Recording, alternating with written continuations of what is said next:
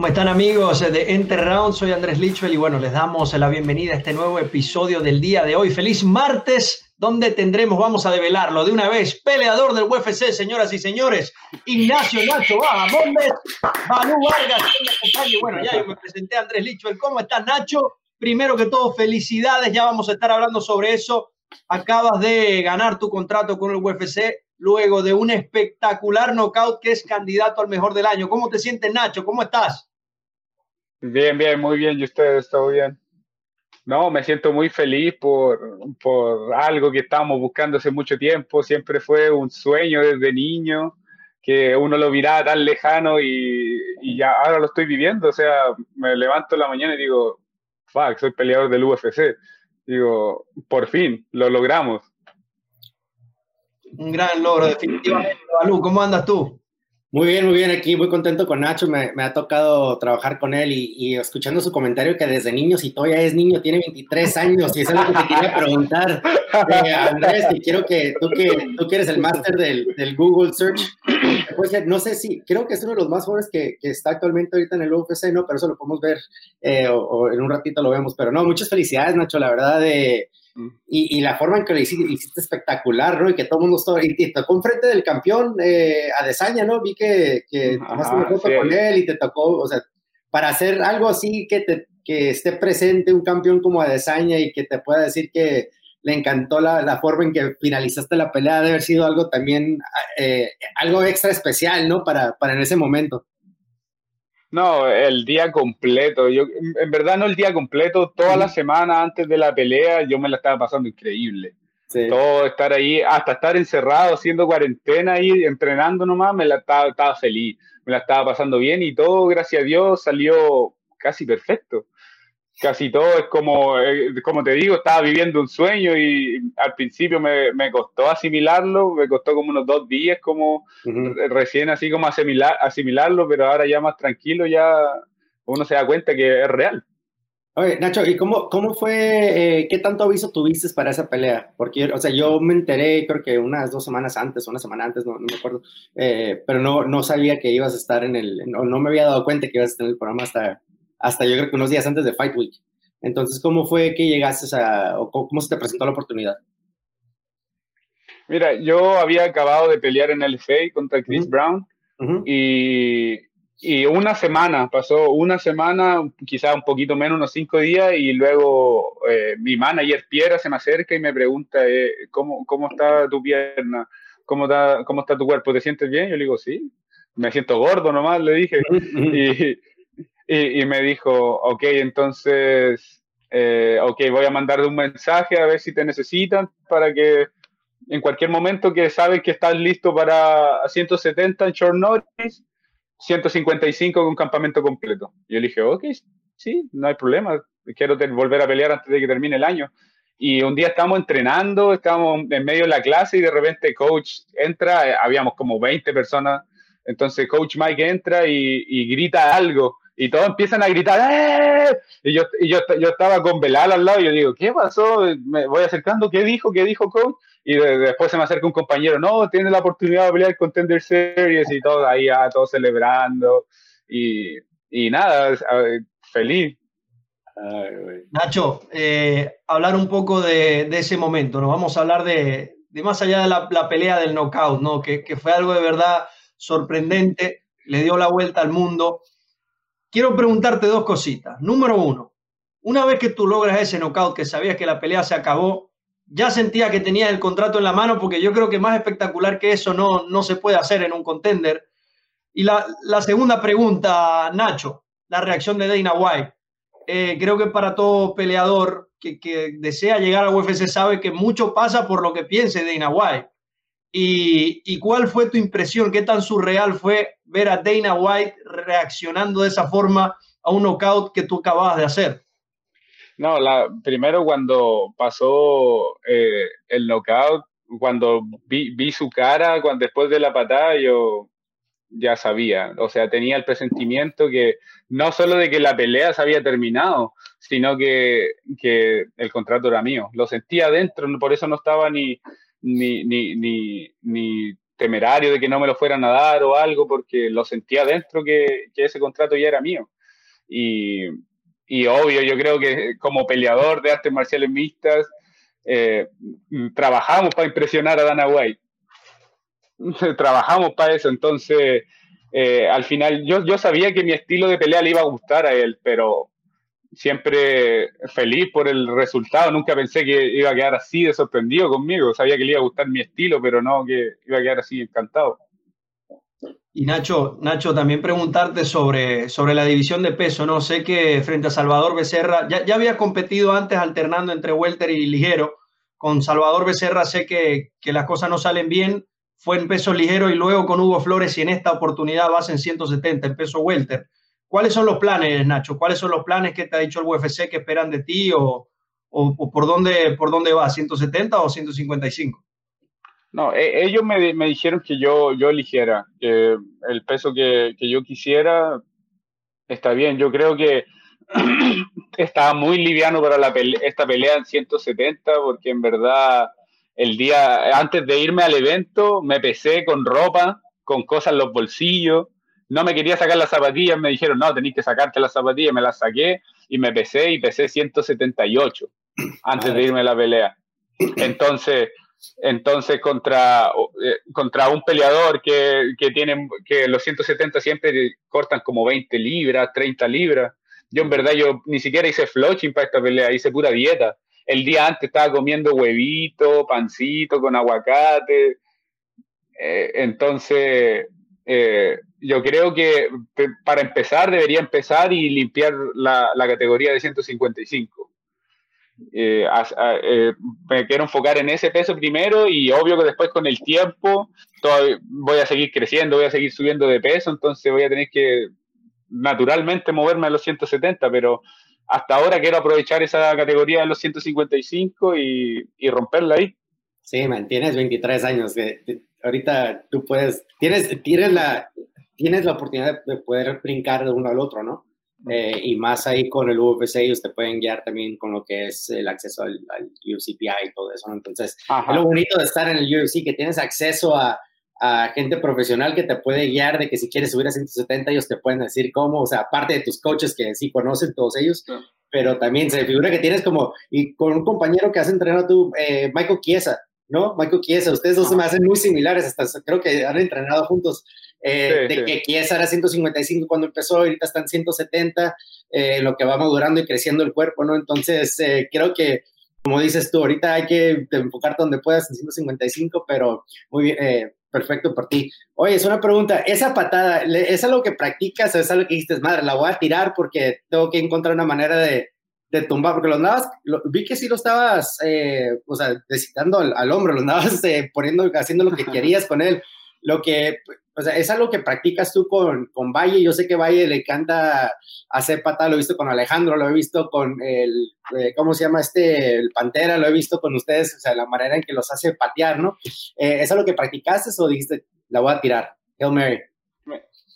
Eh, con Coach Maya habíamos practicado mucho los front kicks, pero los regulares, a la cara y al cuerpo, a la cara, rodilla, al pecho, boom, fronky a la cara, rodilla al pecho, fronky al cuerpo. Entonces, era un movimiento que ya tenía muy bien eh, aprendido, pero en la pelea eh, lo estaba tratando de agarrar. Él estaba muy atento a mis high kicks. Apenas levantaba la pierna, él ya tenía el bloqueo. Sí, él ya tenía el bloqueo. Entonces yo dije, eh, además era un, peleador con mucha quijada. Entonces me di cuenta que a la cara con las manos no lo iba a noquear. No lo iba a noquear. Entonces empecé a buscar al cuerpo y cuando vi la oportunidad, él tenía la cabeza muy abajo. Y dije, si se la tiro eh, front kick, no se la voy a alcanzar a pegar bien. Entonces dije, la voy a patear para arriba, nomás como una meachi, una patada de karate que uno pega de lado con la pierna. Y, la tiré nomás. Y cuando vi, dije, oh, se la pegué. ¿Sabes qué? Es que me, me acordé cuando te vi, obviamente, yo estaba presente cuando, cuando Lyoto Mechita le hizo eso a, a Randy Couture y luego me, me, tocó ver obviamente a Anderson Silva como muchos que le hizo a Víctor. Eh, entonces, cuando vimos que tú lo hiciste en el contender, estuvo, se me figuró todos ellos, ¿no? Y, tan joven que estabas, digo, la, la, estaba practicando, la tiró nomás con el ojo cerrado y a ver qué pasaba, pero, pero no, estuvo increíble la patada. A mí me encantó, a mí me encantó, la verdad, estuvo. gracias, Felicidades a ustedes y con Mike Valle, la verdad. Muchas gracias. Muchas felicidades, Nacho. Y bueno, ya vamos entrando entonces a nuestro primer segmento, donde, bueno, particularmente está Nacho Bajamondes compitiendo. Así que vamos a nuestro mundial entre rounds de las 155 libras.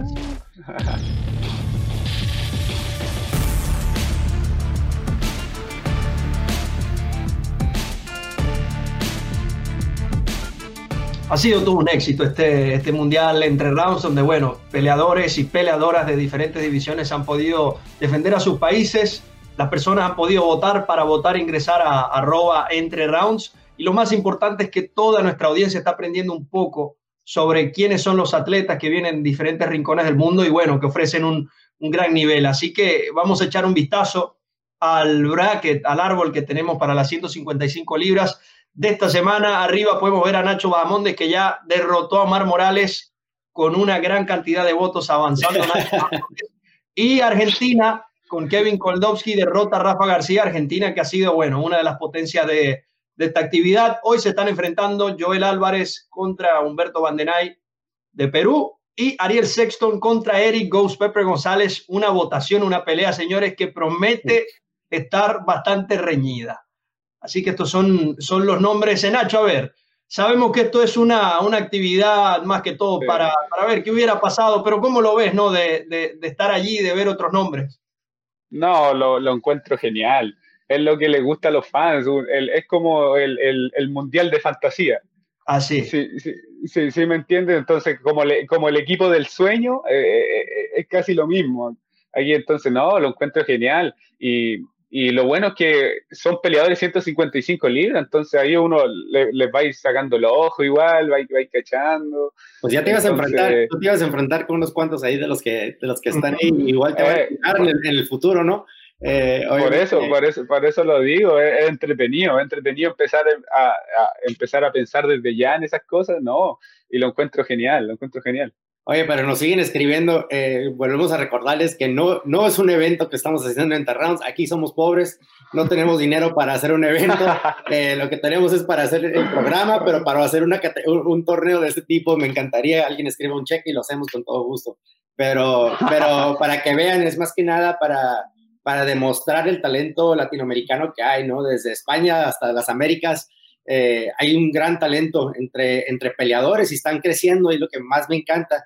Y, y antes, de, Nacho, y eso me, se olvidó preguntarte hace rato, la, la gente de, de, tu país, ¿cómo te ha reaccionado? ¿Te han estado eh, más que de lo que estabas acostumbrado? Ahorita ya te, te siguen más que, que, nunca, ¿no?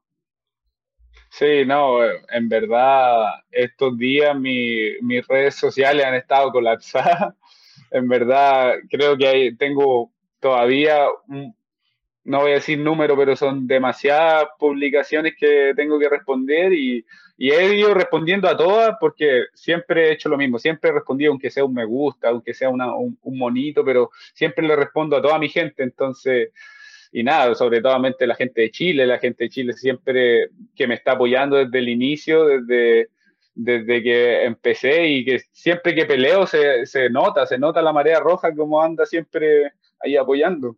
Y esto es lo bonito de los mundiales, ¿no? Que es la que la gente se pone detrás del equipo, eh, que se, se, pone detrás de la bandera y, y apoyar a, a, sus peleadores o a sus atletas. Entonces, es lo, lo padre de, de, este, de este mundial.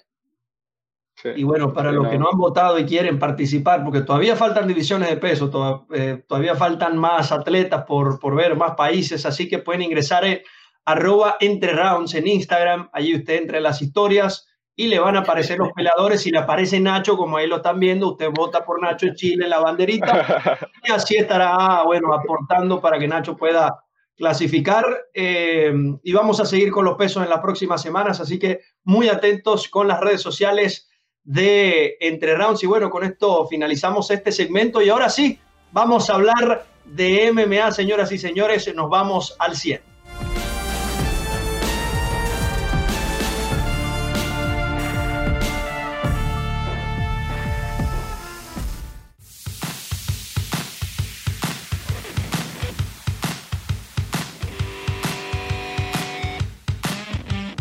Antes de entrar a los temas que tenemos para el día de hoy, se acaba de, anunciar o se acaba de dar a conocer que Conor McGregor en efecto estará enfrentándose a Dustin Poirier el próximo 23 de enero en el UFC 257. ¿Cómo ves esta, pelea, Nacho? Conor viene de ganar en las 170 libras, Poirier viene de derrotar a, Hooker en 155 libras. ¿Cómo ves esta revancha de entre dos atletas que ya se vieron las caras hace seis años, pero en 145 libras? No, eh, es una pelea muy buena, en verdad. En verdad uno tiene que olvidar un poco la pelea pasada porque los dos peleadores vienen totalmente distintos. Eh, Dustin Poirier viene con un desarrollo desde que si lo miráis el peleador que era al principio al peleador que ahora eh, ha venido con un desarrollo espectacular y Conor McGregor siempre un, un talento que, que siempre ha tenido entonces va a ser una buena pelea. Eh, a este punto de sus carreras va a ser una pelea muy, muy, muy interesante porque los dos están en su, en su momento. Entonces, no, genial, no me la va a perder. Además son mi peso, así que, a ver. Ya, tu división, Nacho. Ajá. Ya sé tú. Ajá, sí, que ahí que tengo que estar atento. Así es. Balú, ¿cómo ves este choque? No, la verdad es como dijo Nacho, es, son totalmente diferentes a como la primera vez que pelearon. Aparte, los dos pelearon en 145 libras, que, el corte de peso ahí les afectó a los dos, eh, los dos batallaban. Eh, fue una pelea que, había mucho como mucha controversia en la forma en que el Fight Week estuvo, estaban peleando, alegando y, y entraron muy emocional los dos, ¿no? Eh, obviamente en ese entonces el empuje era hacia Conor McGregor, pero Dustin Poirier ya ha crecido, ya es campeón, eh, ya ha estado frente a las luces, ya, ya conoce lo que es ser el, eh, que todo el mundo lo esté mirando a él, entonces creo que va a entrar muy diferente. Me interesa mucho esta pelea porque ahora quien gane puede ser que, no sé, que pueda renacer, que, que Khabib quiera regresar a pelear, como ya los destrozó todos, igual los ve y dice, ah, ¿por qué no hago la número 30 otra vez contra? Si es Dustin Poirier, me cae muy bien. Si es Conor McGregor, eh, quién sabe, igual no regreso.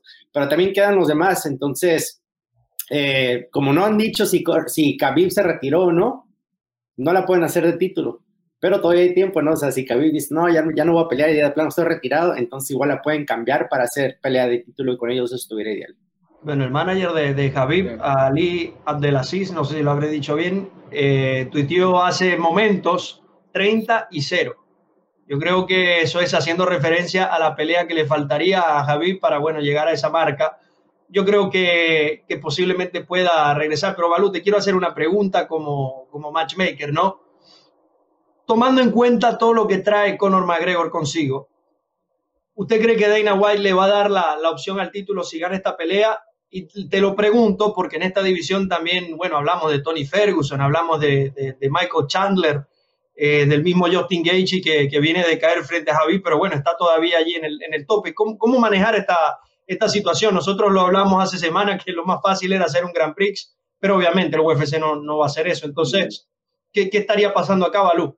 Mm, por el lado del promotor es la mejor, lo mejor que pueda pasar que gane Conor McGregor porque ahora ya tienes a tu a lo que le llaman a tu a, tu eh, cash cow, ¿no? El, el, que te trae todo el mundo y que todos los ojos lo quieren ver. La gente lo ama Conor McGregor. aunque lo aunque lo odies, lo quieres ver, lo quieres ver perder o lo quieres ver ganar. Pero sabes que esa semana o el o el lead llegándose a la pelea va a ser un desmadre. Eh, va, quién sabe si va a entrar la forma en que peleó contra Cowboy Cerrone, porque ahí no hubo como que mucho. Cowboy no le dio tan bien mucho para que él pudiera eh, hacer las cosas que hace Conor. Pero si vuelve a ganar campeón, o sea, ¿por qué no? ¿Por qué no? O sea, él, él es el que te trae el dinero, ¿por qué no hacer esa pelea? Y aparte, la pelea de él y Khabib, la forma en que terminó, no, no el resultado de la sumisión, pero la forma en que terminó después de la pelea, ahí queda mucha historia y creo que ahí ellos pudieran vender eso. ¿Cómo lo ve Nacho? Sí, no, eh, yo creo que sería algo, algo lindo de ver de nuevo ahí, a ver si Khabib vuelve, ya que es siempre un placer verlo pelear porque hace todo tan perfecto, lo que es en el piso, lo hace todo tan perfecto que uno dice, este tipo es real o no.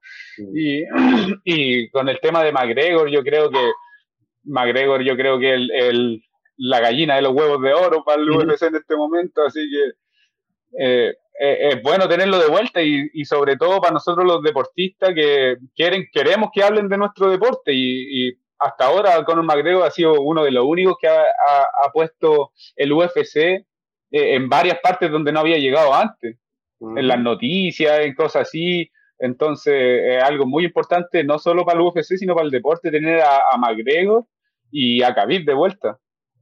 Sí, no se discute. McGregor ha sido uno de los mejores o quizás el mejor exponente de las MMA en cuanto a traer atención al, al deporte. Ha sido de verdad muy importante. Vamos a entrar en, materia. La semana pasada, Glover Teixeira se enfrentó a, a, Santos por, bueno, no sabemos aún si, si será por, por pelea del cinturón, pero sí se estaría rankeando número uno Glover Teixeira, un atleta que muchos pensaban que ya estaba en el, en el final de su carrera y ahora nos encontramos con un brasileño que viene en racha de victorias y no solo eso, viene finalizando con autoridad Anthony Schmidt. No sé si ustedes recuerdan la paliza que le dio y ahora a un hombre como Santos tan complicado lo logra someter en una pelea donde sí, estuvo en problemas muchas veces, pero gracias a su veteranía siempre pudo revertir la situación y bueno, se lo llevó eh, por su misión Balú, ¿qué, ¿qué, decir de, de, de, Glover Teixeira? Está teniendo una, una segunda juventud y creo que no solo él, muchos veteranos están mostrando una mejor cara en este año 2020. ¿Qué, qué te ha parecido la, actuación de Glover? Mira, yo vuelvo a decir que, que, creo que es algo de las categorías, las divisiones, porque no lo ves que está sucediendo con las de 135, 45, 55 ni 70, pero lo que están los de 205, 200, o sea, los light heavyweights y los heavyweights, a los 40 años todavía están dominando, porque creo que las, o, o, las peleas se terminan mucho más rápido o, o, no toman tanto daño, no sé cómo es explicarlo, pero en esas categorías por alguna razón están, ya están de, de, de la edad, ¿no? Y no les digo viejos porque yo tengo 40 años, pero te digo que, que, que sí lo ves y la verdad, a mí me motivó, yo salí y escogí a puros de 20 el otro día que fui a entrenar al gimnasio para porque me dio esa motivación Glover, pero, pero no, fíjate, está usando mucho lo que es la, es muy inteligente para pelear. Sí toma daño, pero también es muy inteligente en la forma en que ha estado cambiando el, el cómo se enfrenta con ellos. O sea, sabe que son mucho más jóvenes, sabe que, que, tienen, o sea, que tienen esa hambre, pero él está usando la experiencia. Y Glover lleva años, o sea, si por muchos que no conocen a Glover, Glover debía haber estado en el tiempo de Chuck Liddell peleando porque él entrenado con Chuck Liddell, pero tuvo problemas de visa, entonces se regresó a, su país, eh, pero él tenía que haber estado en esa época cuando estaban todos los killers, ¿no? Que, que el inicio de, del UFC y todavía sigue peleando, que es algo, es algo espectacular para mí verlo, eh, que pueda estar dominando a, a estos peleadores, la verdad. Se ha enfrentado, se ha enfrentado a lo mejor, por decir nombres antiguos y, y, actuales Rampage Jackson, Rashad Evans, eh, John Jones, Phil Davis, Gustafsson, se ha enfrentado a todos, lleva mucho tiempo allí Clover Teixeira. Yo quiero aprovechar que estoy acá en la toma para decir una cosa. UFC, por favor, no vayan a hacer esa animalada de colocar a Israel Adesanya con Jan Blakowicz. Yo podría entenderlo si la pelea fuera entre Adesanya y John Jones, porque son dos de los atletas que están en la palestra el día de hoy y creo que sería un buen espectáculo. Ahora, no cortemos las 185 libras y las 205 libras teniendo un Glover Teixeira que ya se merece una pelea al título y no me van a decir que no. Y a un Robert Whittaker que ganó muy bien y está pidiendo una revancha. Así que ahí, ahí se los dejo. A mí me parece una estupidez si el UFC llega a pactar la pelea entre Adesanya y Blackovich. No tiene sentido alguno. No tiene ningún sentido para mí. No te voy a interrumpir. Ahí sí hay sentido. Sí hay sentido porque lo que están haciendo están tratando de pescar a John Jones. Entonces, si lo que están haciendo es meter a Desaña porque creen que le puede ganar a Jan, ¿verdad? creen que realmente le puede ganar a Jan, o si no, no le dieran esa pelea. O sea, ¿cómo vas a arriesgar a uno de tus futuros estrellas en ponérselo a Jan, que, que, cada, que noquea a todos, que toca, ¿no? Y, y, y, no, y, no, está John Jones. No sabes qué va a pasar con John Jones. Lo que pueden hacer es de que si Adesanya entra a la categoría de Jones, puede ser que lo puedan pescar para que regrese y puedan hacer esa pelea estelar, esa super, super fight que quieren hacer, ¿no? A Glover se lo puedes dar a Jan en estos meses, o sea, de aquí a diciembre se lo puedes dar, se lo puedes dar, pero si, si tuvieras que escoger entre posiblemente hacer un super fight en donde puedes meter mucho más dinero, porque hay que ser real, Glover Teixeira no te va, no te va a traer esos ojos, ni te va a vender ese pay-per-view. Para una pelea de campeonato le tienes que poner una pelea coestelar mucho más grande que esa, porque esa pelea no va a ser, no va a ser buena no va a ser bueno. Estás hablando de verlo, no, no, se va a vender, o va a ser un Fight Night, pero no puedes hacer eso. Entonces tienes que ser, yo, yo creo, yo creo que lo que van a hacer es de que se lo vayan a regalar, o sea, que le den a Glover y esperen que Jan gana y que no lo vaya a sorprender, porque ahí si lo sorprendes, entonces ya, ya se arruina todo, porque no puedes, no, ¿para qué vas a poner a Desaña contra Glover, no? Eh, entonces yo por eso creo que lo están pescando. Creo que, lo que están haciendo es pescar a John Jones para que pueda bajar y hacer esa super fight con... Si, si va a ser como lo estás diciendo, que le van a dar a Glover, me parece bien. A mí el tema es que Glover debe ser el próximo contendiente de 205 libras. Número uno, por respeto a la trayectoria de este atleta con la empresa. Número dos, porque viene a ganar cinco peleas, ha finalizado las últimas, de, las cinco ha finalizado cuatro y tiene 42 años. O sea, tampoco es que tiene mucho tiempo para darle para, para, enfrentar una pelea por el título. Pero bueno, nada más que un poquitico ahí. Ni él ni Jan van a vender. O sea, ellos. Es, el problema de que ninguno de los dos puede vender esa pelea. Adesanya y Jan pueden vender, pero lo que es eh, Gloria y, Jan lo tuvieron que poner eh, costelar en otra, en otra pelea de título que vaya a haber. Eh, porque no tiene sentido, no, no van a vender para nada. Ese es el balance que hay que buscar siempre entre el negocio y el merecimiento, que nunca nadie se va a poner de acuerdo, pero bueno. Nacho, ¿qué, qué le pareció Glover Teixeira en, esta, en este duelo que, que, cada vez que, que, recibía un golpe se iba al piso se volvía más peligroso? Se volvía más peligroso. ¿Cómo lo viste? No, eh, Glover, ahí Glover mostró el colmillo, nada más. Mostró el colmillo, de la, la experiencia y, la maña y la sacó adelante. Yo lo vi varias veces en el, en el, en el hotel a Glover. Teníamos la sala de entrenamiento al ladito eh, eh, en el hotel y era gigante. Era gigante, lo, mira, lo miraba y tenía una cabeza así. Y, y yo decía, imagínate este búfalo encima tuyo. No, imagínate. Pero no, ahí en la pelea Guerrero y mostró el colmillo y yo creo que eso le, ayudó para llevarse la victoria, su, experiencia. Y ya para, para, pasar, bueno, a la pelea de esta semana, destacar que Andrei Arlovsky volvió a ganar 20 años después de su primera pelea en el UFC. Lo vuelve a hacer, vuelve a ganar Arlovsky. Bueno, una... ¿Qué edad tiene? ¿Qué edad tiene? Vamos a, vamos a ver acá cuántos años tiene, tiene Arlovsky, pero tiene que ser mucho. Tiene que ser 43. 41 años. Ah, es menor que Glover y todo. 40 y pico años, Master. Pero es impresionante pelear a, ese nivel eh, por tanto tiempo y en una división donde, bueno, te está enfrentando a los más grandes posibles. Y también destacar la victoria de, Gustavo López por su misión frente a Anthony Berchek. Eh, finalmente, bueno, Gustavo López obtiene su, su, primera victoria en el UFC, amigo de la casa, y bueno, nos sentimos muy felices por él. Vamos a entrar al tema de este fin de semana porque es algo, es algo anecdótico, ¿no? Paul Felder, quien ya en los últimos tiempos lo hemos visto más como comentarista, como miembro de la transmisión oficial del UFC, acepta la pelea contra Rafael Dos Años, un ex campeón, alguien muy peligroso, a cinco días de diferencia. Felder eh, afirmó que, bueno, él se está preparando para un triatlón durante todo este tiempo, que se siente bien físicamente y bueno, lo que faltaba era, lo que falta es dar el peso y que él confía en que, bueno, lleva toda la vida peleando y, será suficiente para entrar a la jaula con alguien que respeta mucho como, como Rafael Dos Años.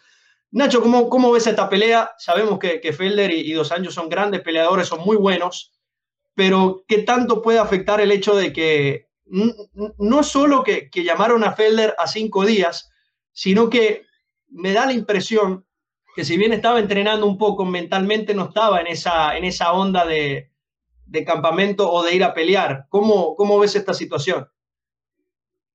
No, eh, yo primero es algo eh, que destacar lo que hizo Felder, eh, poner el pie al frente en una pelea con tan poco aviso es algo que los peleadores saben lo difícil que es, pero algunas, algunas veces son oportunidades que no se repiten dos veces en la vida, entonces uno tiene que, ir y tomarla nomás. Y en el caso de la pelea, yo, yo he entrenado con Paul Felder, he hecho sparring con él, eh, tiene, tiene muy buen striking, un striking muy, muy, muy depurado, bien técnico, pega fuerte. Eh, va a ser una pelea buena y muchas veces es bueno que él no haya tenido su mente pensando en esa pelea por tanto tiempo, porque muchas, muchas veces los peleadores llegan desgastados mentalmente por pensar tanto en la pelea. Llegan cansados mentalmente. En cambio, Paul Felder viene, viene fresquito, no tiene nada que perder, entonces viene con menos peso sobre su espalda que, que, que Dos Anjos. Entonces, igual pienso, pienso yo que se la puede llevar por ahí, por, por venir más fresco, más sin nada que perder. Entonces, él solamente va a ir, va a pelear y va a hacer lo que ama. Balú, ¿cómo ve esta pelea? Para empezar, para los 23 años que tiene Nacho, habla como si ya tuviera 10 años eh, en el UFC, porque la forma en que comenta creo que es, espectacular, porque lo, lo, conoces muy bien, güey. Lo conoces muy bien y sabes. Te voy, a, decir, eh, eh, es exactamente bien lo que dijo Nacho, pero no tienes que preocuparte, a pesar, creo que Felder está retirado. O sea, no creo que había, creo que dijo que se iba a retirar, que ya no quería pelear, pero él él, algo que yo aprendí eh, que el, tiempo que me tocó de matchmaker y hablando con otros matchmakers de otras empresas y con los UFC es siempre tienes a tus cuatro o cinco peleadores que sabes que les puedes hablar en cualquier momento. Y él es uno de ellos. Lo han hecho con Mike Perry, lo han hecho con otras peleas de él. Él lo hace y sabe que él es, es, hombre de, de, company man, ¿no? Les llaman de la organización. O sea, tú le hablas y él lo hace y por eso es que, que le va bien con UFC, con comentarista y lo que sea, porque él, él, él lo salva. Entonces, eh, Felder, la verdad, qué bien por él. Él, él lleva con la mentalidad de que no tengo nada que perder. El que tiene que estudiarme a mí es dos años. Yo ya yo lo he visto pelear, yo soy analista, eh, yo lo he visto pelear varias veces, sé, sé, lo que va a hacer y Felder, pues él va a entrar y como dijo Nacho, sin preocupaciones. Entonces, uh, la primera, yo creo que la batalla más fuerte es hacer el peso, ¿no? Porque tiene que bajar a 155. Creo, creo que es la única batalla que va a tener. Ya estando en la jaula, creo que se va a divertir, porque no creo que él, él ya va con la mentalidad de que yo les ayudé al UFC yo vengo a, salvar el evento y a pelear, pierdo, no pasa nada. Gano, súper bien. Pero él, la batalla de él ahorita es llegar al peso, es todo. Pero fuera de eso, yo creo que va a entrar muy bien y va a ser muy buena pelea. Y lo, lo dijo Paul Felder cuando le preguntaron si esta sería su pelea de retiro. Dijo que probablemente, pero que si gana la pelea es muy probable que sea, que sea la última. Y, eso, y eso es lo que todos peleadores dicen, ¿no? Todos se quieren retirar, pero al, al final de cuentas eres peleador eres peleador y, y, que, o sea, siempre vas a ser peleador. Yo, yo me imagino también el caso de, de, de, él y de, y de, bueno, ya la gran camada de, de, peleadores que ya son comentaristas, de estar siempre cerca de las aulas viendo la acción y sentir que no, no están compitiendo, no pueden hacer nada. No sé, yo me imagino que, que en algún punto le deben dar muchas ganas de, entrar allí. Bueno, se presenta la oportunidad, eh, ¿por qué no hacerlo, no? y es alguien que está más, más que probado.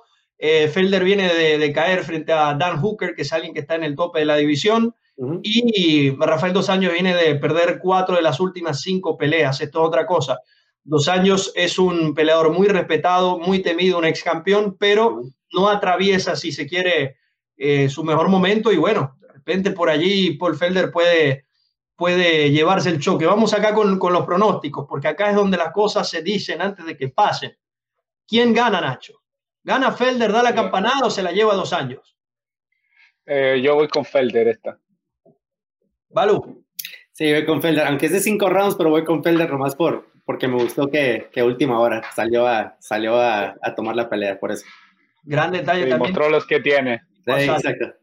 Yo me voy con dos años. Yo creo que dos años va, va, va a regresar al triunfo. Creo que que vamos a ver algo cercano a la máquina brasileña, esa que nos deslumbraba hace unos 5 o 6 años. Creo que, que, vamos a ver una buena versión de, de, Rafael eh, Dos Años. Y bueno, con esto vamos cerrando nuestro segmento al 100 para entrar a la parte final de nuestro programa Entre Ramos.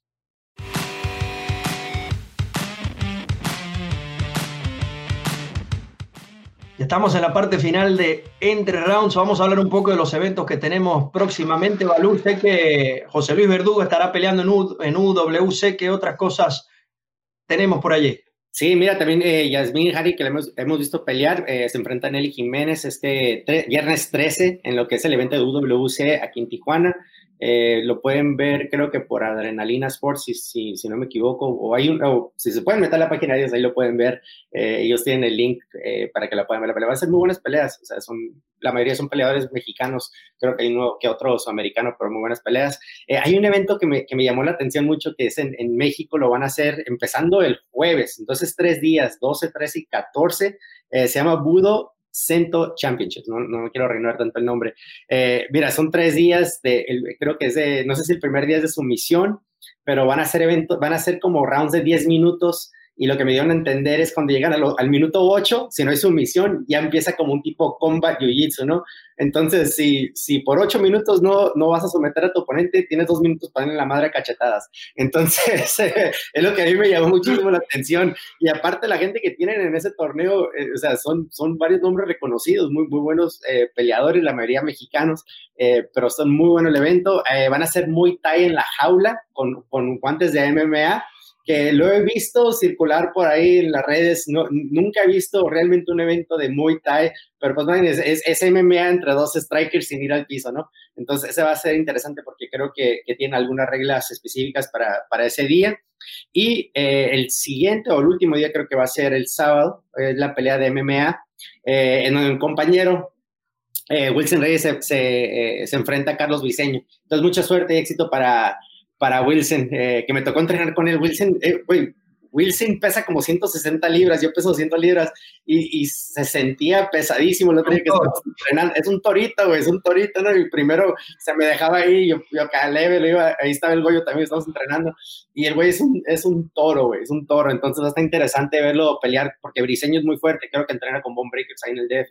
Eh, entonces esa pelea creo que va a ser muy interesante. Eh, Glapper contra Striker, pero va a estar buena. Ay, y este, y este jueves 12, creo, pelea Prea, eh, Kevin Meléndez también en Bellator, regreso a, a, Bellator, entonces muy buena cartelera en Bellator también, entonces si, si quieres ver MMA, hay bastante esta Hay, hay, hay para ver, hay para ver este, MMA. Y, aparte el Teco Quiñones pelea creo que eh, el sábado, este sábado. Entonces mucho éxito también para, para el Teco. Esas son, esas son las peleas. Ya, ya para cerrar, bueno, Nacho, agradecerte muchísimo por, por habernos acompañado en Entre Rounds otra vez y, no me voy a cansar de, felicitarte eh, por, no tanto por obtener el contrato con el UFC, que sé que es una de, tus metas, sino por, por todo el trabajo que has hecho a lo largo de tu vida, que, que bueno, ha desembocado en, en, ese contrato. Así que, que, muy feliz por ti y, y desearte todo el éxito del mundo, Nacho. No, muchas gracias a ustedes también por la invitación. Yo siempre estoy abierto a hablar de MMA, que es lo que me gusta. Entonces, nada, cuando quieran, muchas gracias. Sí, te vamos a tener que invitar de nuevo porque me gustó mucho eh, platicar contigo sobre y la verdad me gustó cómo te expresas mucho por el, yo aprendí, estoy aprendiendo de ti también, entonces eh, mucho éxito, men. Ojalá no sigas hablando todavía que eres rockstar del UFC porque los de rockstarean de repente ya no contestan los mensajes y la chingada. Pero bueno, felicidades a ti, saludos a todos allá en el equipo, a, a, tu manager, a tu coach, a todo el equipo, ya les mandamos un, un fuerte abrazo. Ok, muchas gracias. Entonces, invitarlos a todos a seguirnos en arroba entre rounds. Ahí se va a poder enterar absolutamente de todo, quiénes serán nuestros próximos invitados, ver quiénes fueron nuestros invitados, si quieren volver a ver algún episodio, ahí está la información. Y más importante aún, señores, pueden votar en el Mundial Entre Rounds por su país de preferencia. Usted entra, arroba Entre Rounds, vota y ya está. Está apoyando al país de su preferencia. Agradecido también con Revolver Podcast MMA1, nuestro equipo de producción encabezado por Gonzalo Pipo Wagner y quienes estuvimos con ustedes, Ignacio La Jaula Bajamondes, Balú Vargas y Andrés Licho, el quien les habla. Será hasta la próxima. Adiós, se me cuida.